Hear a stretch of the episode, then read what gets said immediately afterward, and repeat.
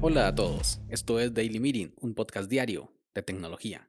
Este es el capítulo 43 y hoy es miércoles 14 de abril de 2021 y es el Día Mundial de la Enfermedad de Chagas, el cual es una enfermedad transmitida por un insecto que afecta entre 6 y 7 millones de personas alrededor del mundo.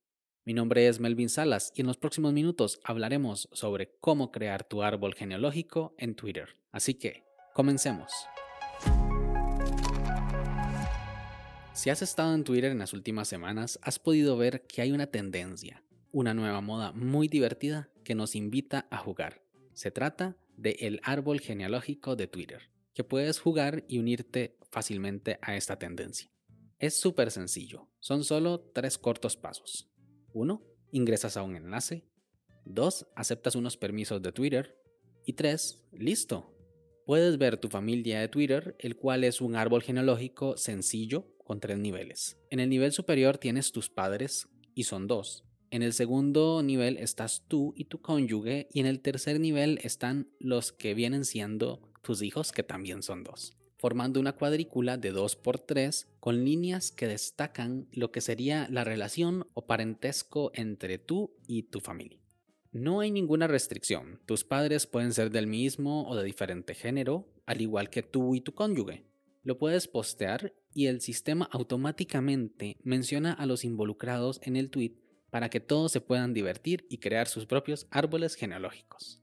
Pero si no eres de árboles genealógicos, ya sea porque todos lo están haciendo y eres un rebelde antisistema o un pez que va contra la corriente, además quieres ser único y detergente, puedes ir a la web del desarrollador roundyearfund.org, donde puedes encontrar 11 juegos diferentes más que siguen una mecánica similar. ¿Quién es tu crush en Twitter? Esta se oye divertida. ¿Cómo y cuándo morirás? Uy, me muero por probarla. ¿A qué horas tuiteas más? No veo la hora de probar esta. Y varias que puedes ver en su página web oficial. Lo tienes disponible en español, inglés, chino, alemán, danés y chorrocientos idiomas más para que nadie se quede sin su dosis de diversión en Twitter. Con un poco de perspicacia te pudiste dar cuenta que evidentemente no hablo en serio. O sea, el servicio sí existe, es una moda en Twitter y todo lo que dije anteriormente es completamente real. A lo que me refiero es que en este capítulo no vengo a promocionar un jueguito de Twitter, sino a crear conciencia en algo que nos acecha a diario, el robo de datos en Internet. Los juegos como Round Your Phone y servicios similares pueden ser muy divertidos, no lo niego, es más, cuando lo vi, admito haberle dado clic en la web para generar mi árbol genealógico, pero me quedé en el paso 2, aceptar unos permisos de Twitter. Y es que en ese paso estamos a un clic de darle a un tercero información e inclusive acceso total a nuestra cuenta. Vamos a darle un vistazo a los permisos que pide esta aplicación. Ver los tweets de tu cronología, incluidos los tweets protegidos, ver la información de tu perfil y la configuración de tu cuenta de Twitter, ver las cuentas que sigues, silencias y bloqueas, seguir y dejar de seguir cuentas a tu nombre, actualizar tu perfil y la configuración de tu cuenta, publicar y eliminar tweets a tu nombre, silenciar, bloquear y denunciar cuentas. Y aquí inserto el meme de Morfeo con las manos extendidas y las palmas abiertas y en cada mano un botón. Si eliges el botón blanco, termina la historia. Volverás a tu timeline y no serás parte de la moda. Con el azul, concederás los permisos, darás casi control total a tu cuenta te mostrará tu familia en Twitter. Estas aplicaciones utilizan algo que se llama API, que se escribe API, el cual es un recurso que Twitter da a los desarrolladores para que sus aplicaciones interactúen con los datos en Twitter. Gracias a este API, algún programador puede hacer cosas muy interesantes como un servicio de análisis de tus tweets, un sistema automático de publicación o clientes completos de la red social como Phoenix o Talon for Twitter.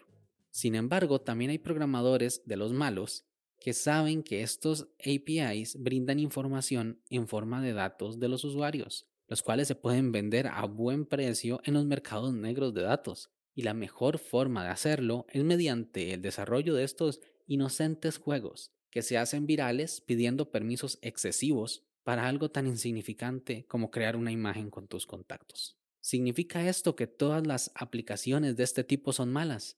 No, pero es muy, pero muy sospechoso que para ver tu familia de Twitter tengas que permitir seguir y dejar de seguir cuentas a tu nombre o silenciar, bloquear y denunciar cuentas. Por eso, en seguridad informática se dice que el eslabón más débil de la cadena es el usuario final, el cual por desconocimiento puede dar clic al botón de aceptar a estos permisos y ahí ya no se puede hacer mucho para remediarlo, porque inmediatamente los ladrones de datos se empeñan en sacar toda la información disponible de los incautos. Al sacar tu nombre, tu correo y tu número de teléfono, ya tienen lo suficiente para incluirte en una lista de spam.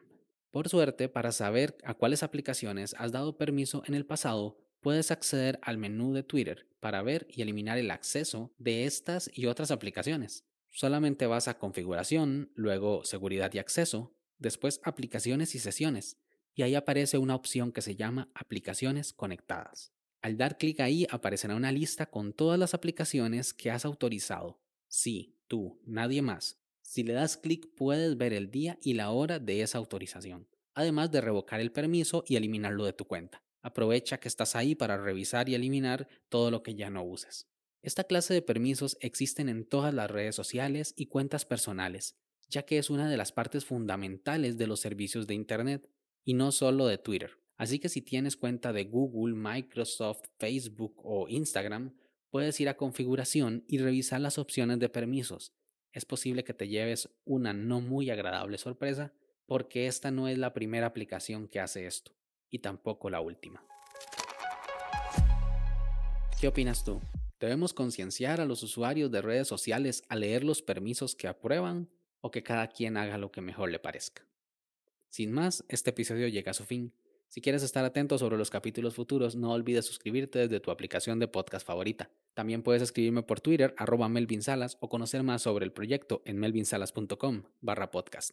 Nos escuchamos mañana. Hasta luego.